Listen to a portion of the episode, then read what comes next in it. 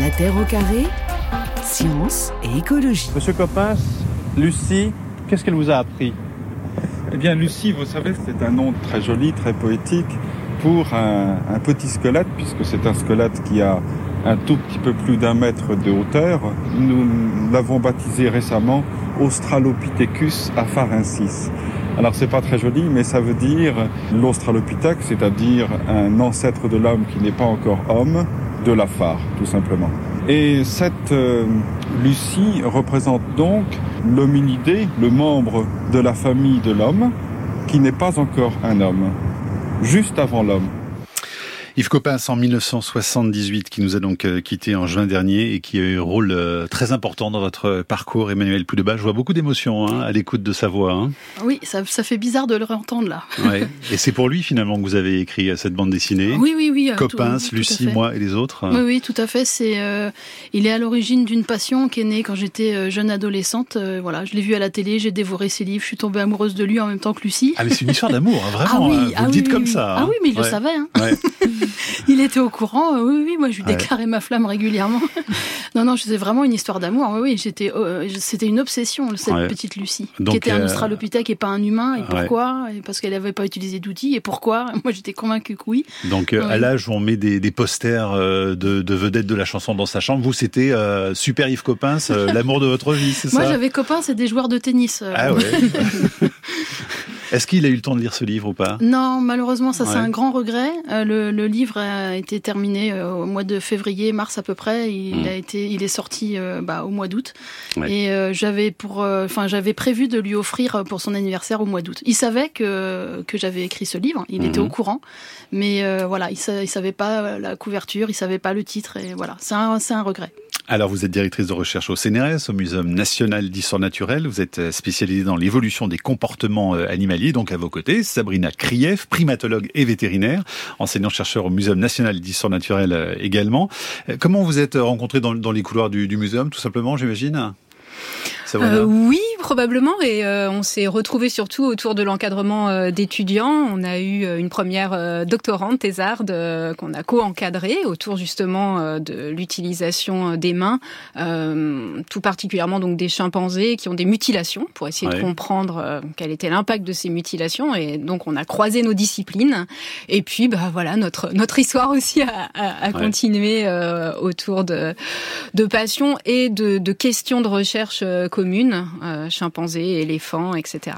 Alors Yves Coppens, euh, ce qui est assez amusant, c'est que vous le rencontrez assez rapidement finalement euh, au début de, de vos études. Il devient votre directeur de thèse et vous choisissez en plus un sujet qui va à l'encontre de ses propres thèses, c'est ça? Oui, c'est ça. En fait, j'avais candidaté au prix de la vocation euh, avec un projet qui allait à l'encontre de ces, de ces hypothèses.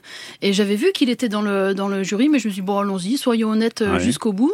Et c'est lui qui m'a téléphoné. Il m'a laissé un message sur mon répondeur parce que j'avais pas décroché. J'ai écouté le message à peu près 1500 fois parce que j'y croyais pas. ouais. Et c'est comme ça que je l'ai rencontré. Euh, C'est c'est grâce à cette, euh, grâce à ce financement que j'ai pu commencer ma thèse. Il a accepté d'être mon directeur de thèse et finalement ça lui ressemblait tellement. Maintenant, euh, enfin, je le connaissais pas euh, personnellement à l'époque, hein, mais ça lui ressemblait vraiment, c'est-à-dire euh, de l'humilité, de l'ouverture d'esprit, et que justement j'ai eu le culot ou la naïveté ou la bêtise, je sais pas comment appeler ça avec le recul, euh, de déposer un projet finalement qui allait à l'encontre de, ce- de Ouais. ce dont il parlait tout le temps à l'époque.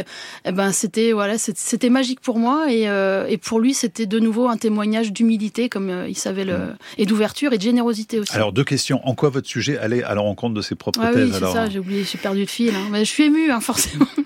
ça allait à l'encontre parce qu'en fait, euh, Yves Coppens, à l'époque, parlait beaucoup du milieu ouvert, de l'ouverture du milieu, notamment dans la zone de la phare.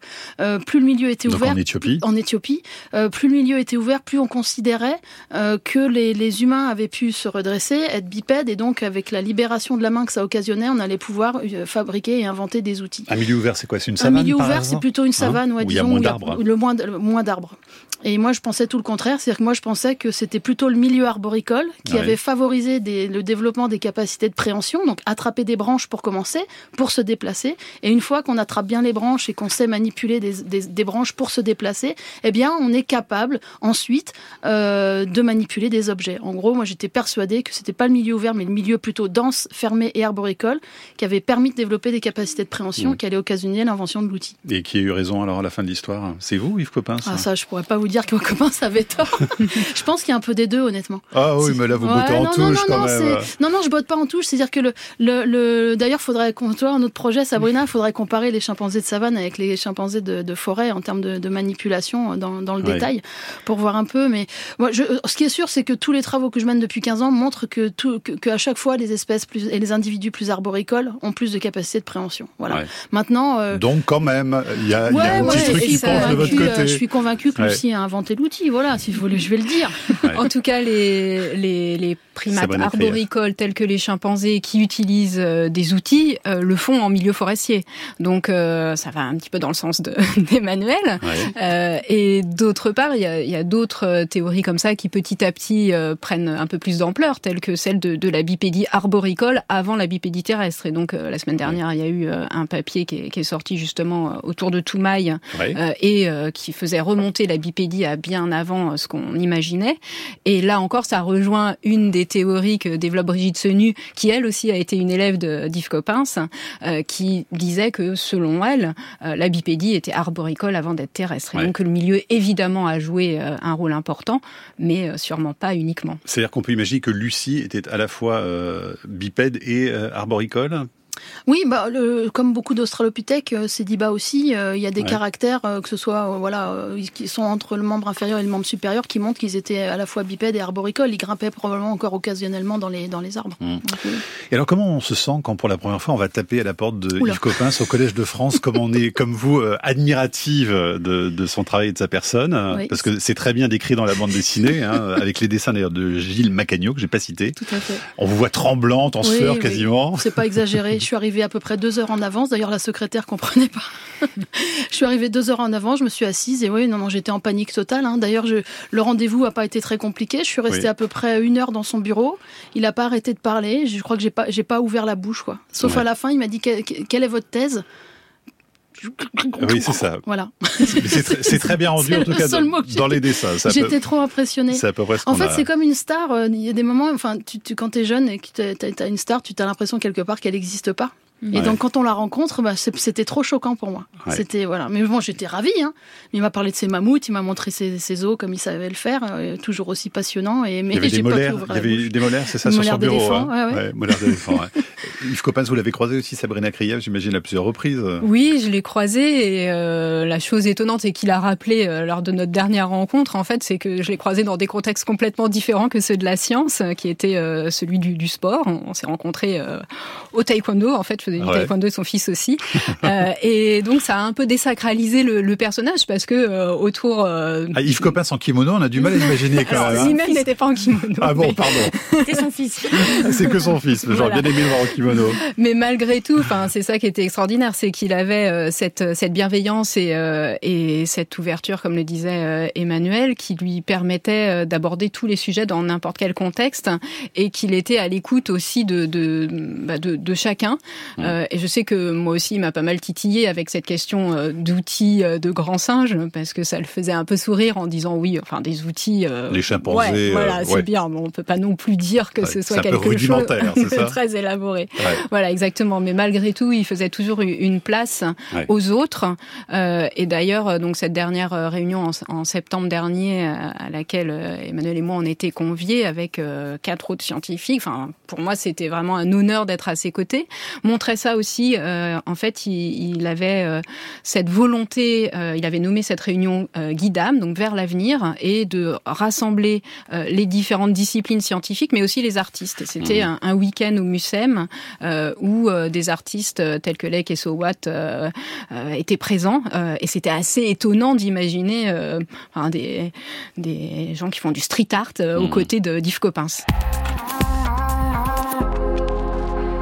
Very interesting to ask questions about just how accurately a chimpanzee can use its fingers. Le docteur Desmond Morris de la Société zoologique de Londres montre comment un chimpanzé parvient à manœuvrer six types de fermetures différents pour ouvrir le coffre qui contient sa récompense.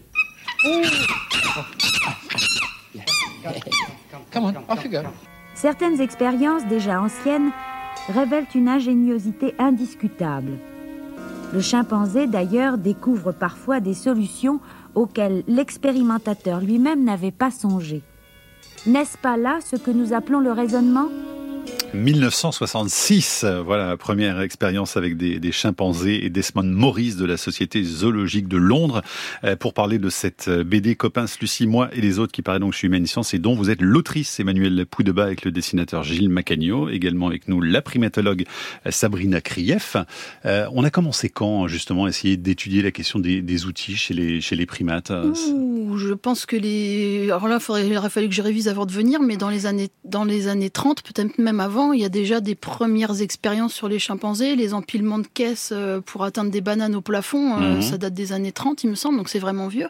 Après, euh, je pense qu'il y a eu des observations bien plus anciennes, hein, même au 19e, il y a déjà des observations, romance, euh, où vraiment où on, on, se questionne quand même. Alors, c'est pas forcément la majorité hein, au 19e, hein, mais euh, il y a quand même des questionnements sur justement sur le raisonnement, sur sur une espèce d'intelligence intuitive. Ouais. Donc, c'est très ancien. Après, c'est quelles traces on retrouve, mais c'est très ancien. Et alors vous, vous allez euh, dans leur milieu naturel ou dans les zoos pour les non, étudier? Comment moi, ça se passe au départ hein? Moi, j'ai travaillé un petit peu en Côte d'Ivoire, mais il y a très longtemps.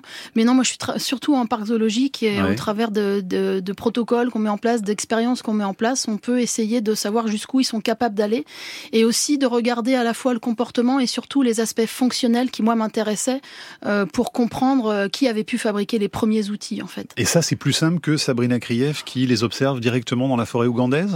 Le plus simple, oui, probablement que le, le, le terrain, pour l'avoir vécu une fois, c'est extrêmement complexe. Donc oui, euh, oui je dirais C'est pour ça que vous simple. envoyez vos doctorants, en fait. Bien parce sûr. que quand elle vous propose des sujets de recherche, vous envoyez des doctorants, vous n'allez même pas sur place. Bien, sûrement. Sabrina oui, alors il y, y, a deux aspects. D'abord, pour répondre à la première question, en fait, ce qui est certain, c'est que les populations locales savent depuis euh, des siècles que les chimpanzés utilisent, ou les, les, les primates utilisent euh, des outils, et que sur les représentations aussi euh, qui en sont faites en Occident, on voit euh, des, des, chimpanzés ou des orang-outans mmh. représentés avec euh, des bâtons. Donc probablement, on, on, sait vraiment de, depuis très longtemps que les, les grands singes utilisent des outils. L'étude sur le terrain, oui, c'est complexe. C'est complexe d'abord parce qu'il faut pouvoir approcher les chimpanzés pour les observer et donc il faut euh, quelques dizaines d'années avant de pouvoir euh, les voir. Maintenant, on utilise beaucoup euh, des, des moyens détournés tels que les, les, caméras à détection de présence. Qui donc, sont géniales au passage sur vos comptes sur les réseaux sociaux, faut même le signaler. Hein. euh, mais donc voilà, c'est vraiment une fois qu'on a repéré des indices d'utilisation d'outils, comme par exemple des, des, baguettes au sol à côté d'une un, galerie d'abeilles, par exemple, mm -hmm. on peut placer les caméras de façon à pouvoir euh, recueillir les informations. Et là, on peut euh, décrypter après les comportements, voir par exemple comment euh, les chimpanzés se saisissent des baguettes. Est-ce que c'est entre l'index et le pouce ou est-ce que c'est entre l'index et le majeur? On peut aussi voir s'ils le font de, de, façon bipède ou assis, etc. Donc c'est complémentaire. Il y a beaucoup de complexité dans le terrain, mais il y a aussi beaucoup de spontanéité, c'est-à-dire qu'on leur on leur fait pas faire des tâches qui ne sont pas euh, euh, généralement euh, présentes dans, dans, leur habitat, ce, que, ce qui est décrit là dans, dans l'archive, hein, mmh. euh, des ouvertures particulières de boîtes, bah non, ça, ils ne le font pas sur le, sur le terrain. Donc on leur demande de faire des tâches qui ne sont pas naturelles. Mmh. Et quel type d'outils euh, c'est? Parce que donc là, vous parlez de bâtons, de baguettes, et tout à l'heure, vous expliquiez qu'il y avait des mutilations. Donc euh, les mutilations viendraient de quoi, par exemple? Alors, le, le, terrain où moi je travaille, donc dans le mmh. parc national de Kibale, la plupart des mutilations euh, viennent de pièges. Donc, dans l'étude qu'on avait faite avec notre doctorante et, et Emmanuel, on a 30% des, des chimpanzés qu'on étudie, donc euh, de la communauté de Sebitoli, qui ont soit des mains, soit des phalanges en moins. Euh, et une partie donc euh, sont dues au piège, une autre partie sont probablement dues à des malformations congénitales. Ah mais donc pas de lien avec les outils. Moi je pensais qu'il pouvait y avoir des mutilations en raison donc des, le braconnage outils. surtout. Voilà, c'est lié au braconnage. Et il y a d'autres types d'outils donc que le bâton et la, la tige. Oui, il y a des, des, pierres, il y a des feuilles euh, et il y a des outils qui sont euh, vraiment destinés à l'alimentation ou euh, à la boisson. Par exemple, les, les, éponges sont faites pour récupérer l'eau, mais il y a aussi des outils qui sont qui peuvent être simplement pour ce, de la maintenance, ce qu'on appelle Là maintenant, c'est par exemple se gratter ou se nettoyer les oreilles, euh, ou encore euh, se battre. Donc il y a des, projectiles, euh, des lances. Emmanuel Fouille de bas, ça sert à quoi alors tous ces outils? Par exemple, et les baguettes, vous le décrivez aussi parce que même en allant dans les eaux, hein, vous pouvez observer certaines oui, choses. Oui, c'est exactement ça. C'est extrêmement complémentaire. C'est-à-dire que pour les observations d'utilisation d'outils en milieu naturel, moi, suite aux, voilà, aux publications que j'avais pu lire, je m'étais demandé, mais finalement, si, si des espèces différentes de grands singes devaient accomplir la même tâche, quelles seraient leurs euh, adaptations, entre guillemets? Comment est-ce que chacun trouverait des solutions pour y arriver? Et c'est en ça qu'on a monté un protocole qu'on ne peut pas faire en milieu naturel.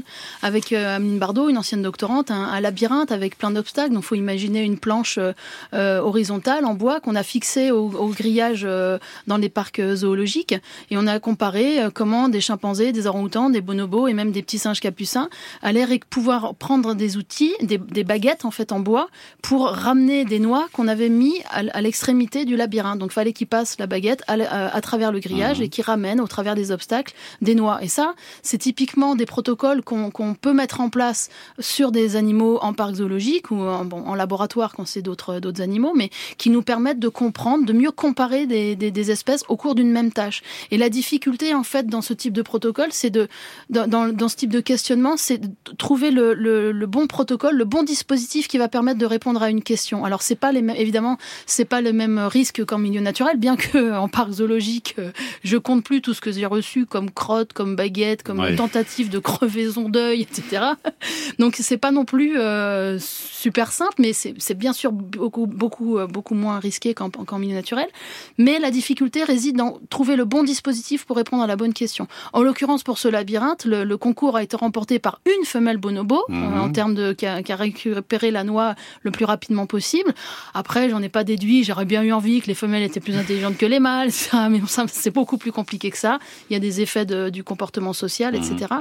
Et les humains qui avaient fait cette euh, tâche euh, aussi euh, ont globalement ont été les meilleurs, mais ce qui a été très intéressant, c'est que ce sont les seuls à avoir utilisé deux outils un outil par main. Et ça, ils, ont fait du bimanuel. Et ça, c'était extrêmement nouveau dans ce protocole. Ça nous a permis de montrer que peut-être que notre spécificité à nous, c'était de coordonner les deux mains. Mais pas du tout l'outil, et pas du tout le pouce et l'index. Alors, justement, dans, la bande dessinée, euh, à un moment, vous dites les humains n'ont pas le monopole de la dextérité et que l'usage d'outils ne peut plus être utilisé comme un critère définissant notre espèce à nous, donc euh, Homo sapiens.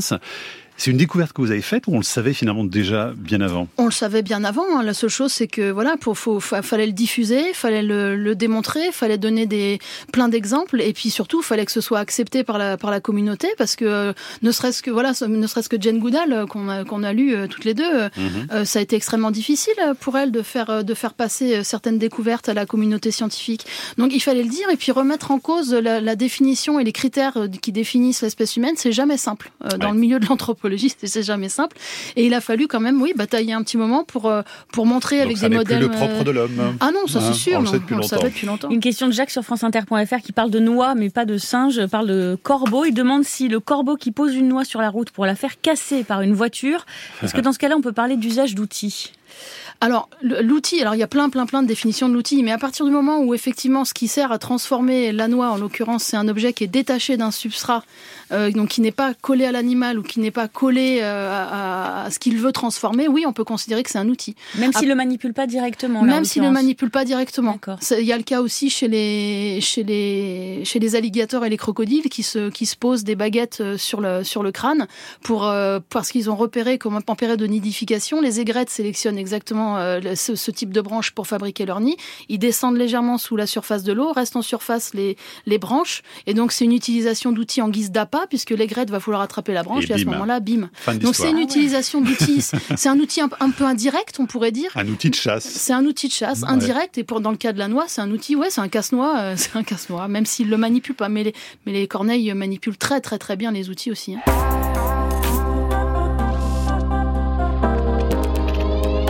Pour être tout à fait juste, ce qui a fait le, succès de, Lucie, c'est que l'ensemble de ces ossements a permis de refaire une silhouette, de reconstituer une silhouette. Et quand on fait une silhouette, on, visualise tout de mm. suite la, personne. Et dans la tête des gens, euh, Lucie, au lieu d'être un squelette, est, devenue un petit personnage, un petit personnage vivant. Et pour les enfants, ça a été considérable. La voix d'Yves Coppin, c'était ben là où vous êtes assise justement. Il était oh présent en décembre 2020 dans la Terre au carré pour nous parler entre autres de, Lucie. Euh, Emmanuel Puydeba, donc avec cette bande dessinée Coppin, Lucie, moi et les autres. Alors vous parlez aussi du lien que vous faites entre l'observation actuelle donc euh, de la manipulation des outils chez, chez les primates Et puis aussi bah, les australopithèques très anciens comme euh, Lucie. C'est quoi finalement ce que vous essayez de, de démontrer ou de, de, mieux connaître? En fait, la première chose qu'il fallait démontrer, c'est que c'est pas parce qu'on avait un, un, pouce court et un index long qu'on pouvait pas avoir inventé l'outil. Je m'explique. On utilise le, justement ce rapport entre le pouce et l'index euh, qui est relativement euh, élevé chez les humains, puisqu'on a un pouce très long, pour dire que les que, pour dire que c'est les humains qui ont inventé les premiers outils. Euh, tellement que quand on retrouvait une, un fossile de main avec des outils pas loin, on associait directement le fossile avec de l'humain, sans savoir que c'était peut-être un, un australopithèque ou un paranthrope. Donc la première chose, c'était de démontrer, si vous voulez, que chez des grands singes actuels, même avoir un pouce court et un index très long, on, même avec ces, ces dimensions-là, on pouvait manipuler des tout petits objets. Et le, le, je, les orang-outans, c'est l'exemple le plus Mhm. flagrant, avec un pouce extrêmement court par rapport aux autres doigts. Donc ils peuvent saisir pourtant des objets, tout petits objets, et ils fabriquent des, plein d'outils. Ils utilisent plein d'outils, les orang-outans. Donc après, il y a eu des modèles mathématiques beaucoup plus compliqués, mais rien qu'en disant ça, si vous voulez, on faisait tomber si vous, le, le, critère le plus important, Mhm. à savoir pouce-index, qui permettait de pince, hein, c'est une justifier. pince, C'est finalement, une hein. pince, c'est ça, c'est la pince entre le pouce et l'index qui permet de saisir avec précision, c'est vrai, et qui permet aussi probablement de, de, de, de créer de, de, des outils et de manipuler très bien. Mais c'est pas parce qu'on a un pouce Mhm. très court qu'on peut pas faire autre, qu'on peut pas faire, qu'on peut pas aussi euh, inventer et manipuler de manière complexe. Et alors le lien Donc, avec les le fossiles lien avec anciens les fossiles, c'est que justement, a priori, Lucie, elle avait un pouce relativement court, contrairement à des mains qu'on avait classées dans Homo habilis, parce que le pouce était relativement long.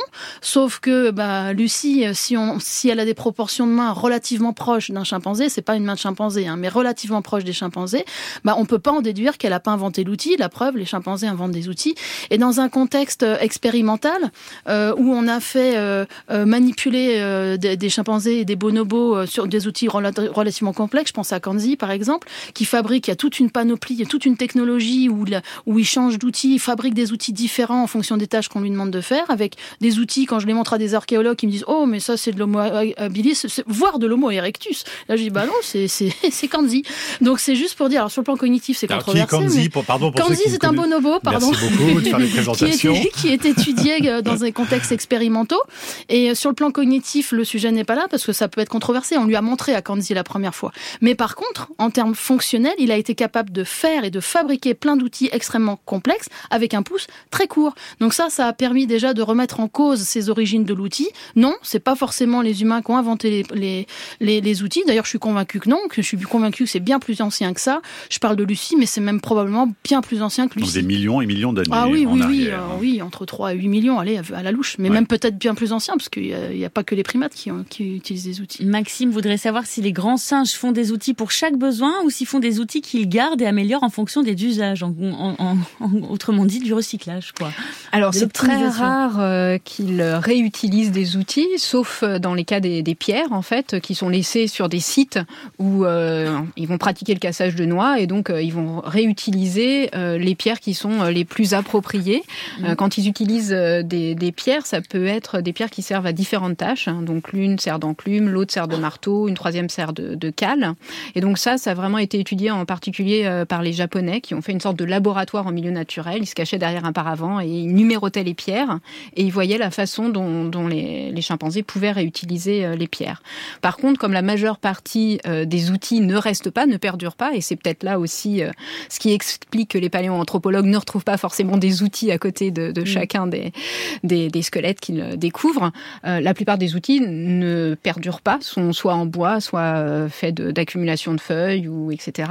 Et donc là, il est rare qu'ils réutilisent et ils refabriquent. Et c'est ça aussi qui est intéressant, c'est que à part, à, auparavant, on pensait que donc les, les chimpanzés utilisaient ou les, les, animaux utilisaient des outils, mais on ne parlait pas de fabrication. Et là, aujourd'hui, on sait qu'ils fabriquent des outils adaptés à la tâche qu'ils vont accomplir. Donc avec des diamètres plus ou moins fins, des longueurs plus ou moins grandes.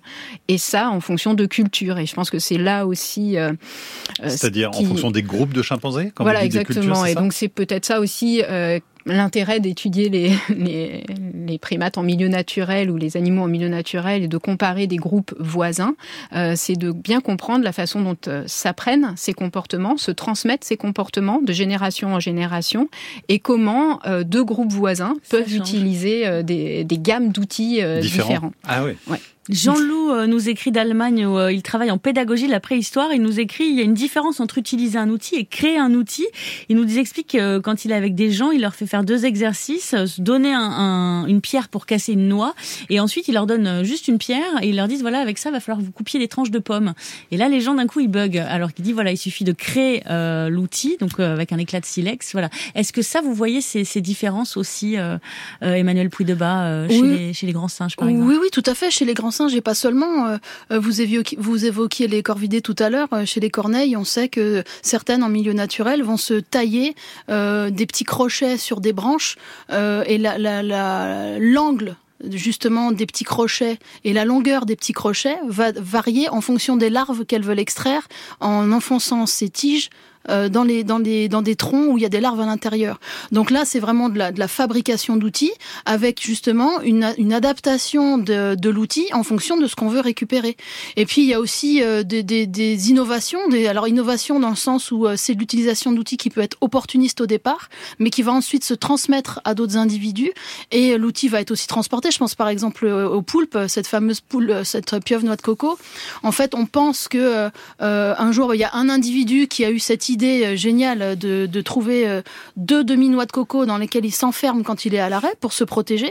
Quand il repart, il emboîte les deux demi-noix de coco l'une dans l'autre, il les transporte. Alors là, au niveau biomécanique, on a, on a du boulot. Moi, ça, me, ça, ça me fascine. C'est-à-dire que là, les deux demi-noix de coco sont bloquées à la base des tentacules et avec l'extrémité des, des, tentacules, il se promène, il se balade au fond, au fond de l'eau sur le sable. Et puis quand il a, quand il a transporté son outil qui veut s'arrêter, il se protège en s'enfermant dans la noix de coco. Et ce qui est fascinant, et c'est là où je rejoins Sabrina, on, on remplacera jamais le milieu naturel, c'est la vraie vie pour eux.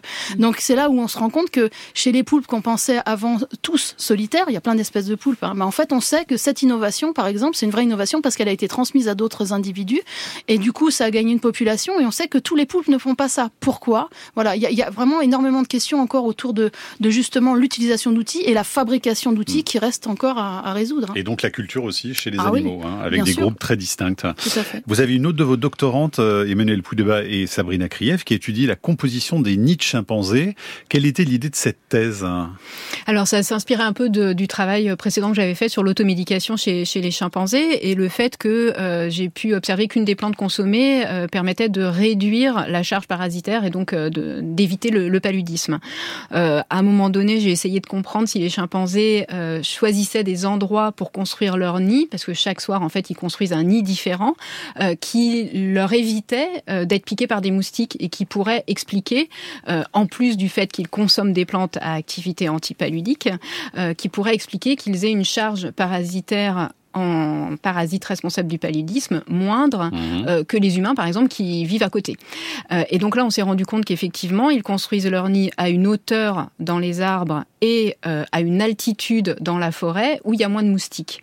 Et on a proposé une troisième hypothèse qui serait qui serait qu'ils choisissent des espèces d'arbres qui ont des propriétés répulsives, qui éloignent les moustiques. Et donc c'est le travail de Camille Lacroux. Bah, sauf qu'on veut déjà la réponse, on veut, on veut pas attendre. donc elle a bien avancée, elle, elle, est en train d'écrire sa thèse, donc on peut vous donner euh, ah, la réponse. alors? Donc elle a étudié 10 espèces qui sont sélectionnées par euh, les chimpanzés. parmi celles-ci, euh, trois espèces constituent plus de 50% des nids d'un, de plus d'un millier de hein. chimpanzés, des espèces d'arbres. Et pour ces 10 espèces, en fait, 7 d'entre elles ont des extraits, quand, on, enfin, quand on extrait ces, ces plantes-là, qui sont répulsifs contre les anophèles, donc les moustiques, qui transmettent le, le Donc ça pourrait nous servir à nous aussi, alors finalement, les humains. C'est l'idée donc c'est une thèse euh, qui est réalisée aussi avec un objectif appliqué, euh, qui est de, de, de s'inspirer euh, de, de, ces propriétés des arbres, évidemment, comme pour l'automédication hein, chez les chimpanzés. L'idée n'est pas d'aller couper tous les arbres pour en faire des, des, des anti-moustiques, mais bien d'essayer de, trouver les molécules qui composent ces extraits pour après pouvoir les synthétiser et les utiliser éventuellement. Ce qui est quand même plus simple que de changer son lit tous les soirs et de le monter à 20 mètres de hauteur, hein, comme et pour les de mettre des petites prises partout euh, plus euh, des raquettes euh, électriques pour cramer les moustiques. Bonjour, c'est David. je voulais savoir quelles conclusions vous tirez de toutes ces études et de toutes ces utilisations d'outils. Conrad Lorenz avait fait un superbe essai sur le sujet il y a pas mal d'années et dénonçait un peu l'anthropomorphisme dont on issu de ces observations Merci David, vous et votre clignotant. Message donc pour vous Emmanuel Poudeba. Oui, bah c'est sûr que ce à quoi ça sert en premier pour moi, c'est à gagner un peu en humilité. Je pense que l'espèce humaine doit gagner en humilité. Euh, on est une goutte d'eau dans l'évolution. Yves Coppin s'il aimait pas quand je disais ça. Mais on est une goutte d'eau, on est une goutte d'eau dans l'évolution, on est une goutte d'eau dans l'intelligence. Les intelligences, elles sont multiples. Il y a l'utilisation d'outils, mais il y a plein d'autres comportements. Et clairement, euh, euh, il y a plein, plein, plein d'espèces animales, je sais pas, des milliers, voire des centaines mmh. de milliers, voire des, peut-être même des millions qui trouvent des solutions à leurs problèmes, quels qu'ils soient, avec des outils. Alors que ce soit, alors des millions, des millions d'individus, parce qu'on sait qu'il y a des, des, des, des milliers d'espèces qui utilisent des outils, que ce soit pour trouver de la nourriture, pour, faire fuir des prédateurs, euh, pour le plaisir, euh, voilà, pour, plein de, contextes. Donc moi, ce que j'en retire, c'est sûr, c'est de l'humilité. Et ce que j'en retire aussi, scientifiquement, c'est tout ce qui est lié à ce qu'on appelle les convergences. C'est-à-dire que justement, qu'on soit un poulpe, euh, une guêpe ou un humain, bah voilà, quand on a un problème à résoudre, on trouve des solutions. Et parfois, les solutions sont communes ou conduisent à des adaptations communes alors que les espèces sont très différentes. Et bing pour notre narcissisme. Hein, et bing. Finalement. Voilà. Emmanuel Pouleba, alors les éléphants, un mot quand même parce que vous en parlez aussi, il n'y a pas que les primates, euh, vous observez aussi les outils, et on pourrait quasiment dire que la trompe de l'éléphant, c'est une main, hein, si, on, ah si j'en crois ce que j'ai lu. Ah oui, tout à fait. La trompe de l'éléphant, c'est une main sans squelette à l'intérieur, on appelle ça un hydrostat, et c'est vrai que ce qui est fantastique dans la trompe de l'éléphant, c'est qu'alors chez l'éléphant de savane d'Afrique, on parle de deux doigts, donc vous voyez si les, points communs sont, sont, euh, sont euh, importants, et en fait, c'est un organe qui est puissant et précis à la fois. Un éléphant, ça peut déraciner un tronc d'arbre, et puis ça peut manipuler un popcorn, comme je les vois souvent faire euh, aux, aux, autres bovales. Et en milieu naturel, ils peuvent aussi parfois utiliser des outils. Donc, ils peuvent parfois prendre des petites branches pour se nettoyer les, orteils. Hein. Donc, c'est extrêmement précis et puissant à la fois. Et on parlait de bio-inspiration tout à l'heure euh, euh pour euh, notre projet chimpanzé. Chez les éléphants, c'est un peu la même chose. Là, je développe un, projet euh, bio-inspiré, c'est-à-dire qu'on pense que en comprenant les capacités de la trompe de l'éléphant, on va d'une part résoudre peut-être une énigme évolutive, parce que les premiers éléphants n'avaient pas de trompe, et d'autre part, on va peut-être être capable de créer des nouveaux robots, parce que ça fait rêver les roboticiens. Quand vous leur dites qu'on a un organe souple, sans squelette, qui est précis, puissant à la fois, ça, ça fait tilt. Donc vous êtes en train de, de, construire, de fabriquer une trompe Alors on n'en est pas encore là, mais on est en train de récolter toutes les informations comportementales et biomécaniques. On en parlait ce matin dans un comité de thèse, donc les données, les vitesses, les forces que la, la, trompe est capable de générer pour pouvoir donner, si vous voulez, pour pouvoir alimenter les modèles mathématiques mmh. des Et vous cherchez de l'argent également pour vous financer. Hein, oui, ça malheureusement, c'est une quête. Euh, Sabrina Krief, avant de vous quitter, euh, est paru aujourd'hui dans Le Monde une tribune que vous avez signée pour euh, finalement inciter à la, au fait de débaptiser le virus de la variole, euh, variole du singe.